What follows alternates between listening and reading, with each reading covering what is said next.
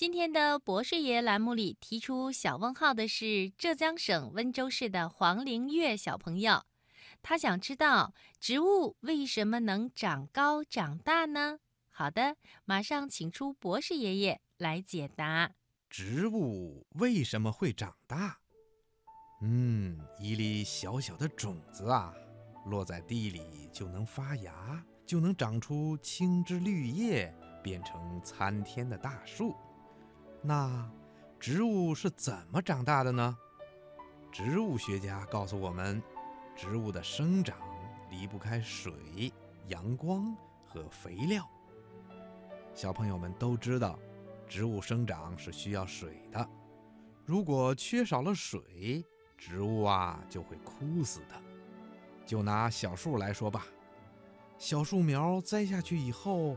树根在土里长得又细又小，扎在土里也比较浅，它只能吸收土壤里的水分。为了让小树苗长得快、长得好，所以呀，园林工人就经常的给小树浇水。小树长大以后，它的根又粗又多，在土里扎的也很深。就能从很深的土壤里吸收水分了。另外呀，肥料对植物的成长帮助就更大了。肥料里呀有帮助植物成长的养料，主要的养料有三种，它们的名字叫氮、磷、钾。氮能够使植物的枝叶长得茂密，磷呢能够使植物的果实成熟得快。钾能够使植物长得壮实，这些养料啊都溶解在水里。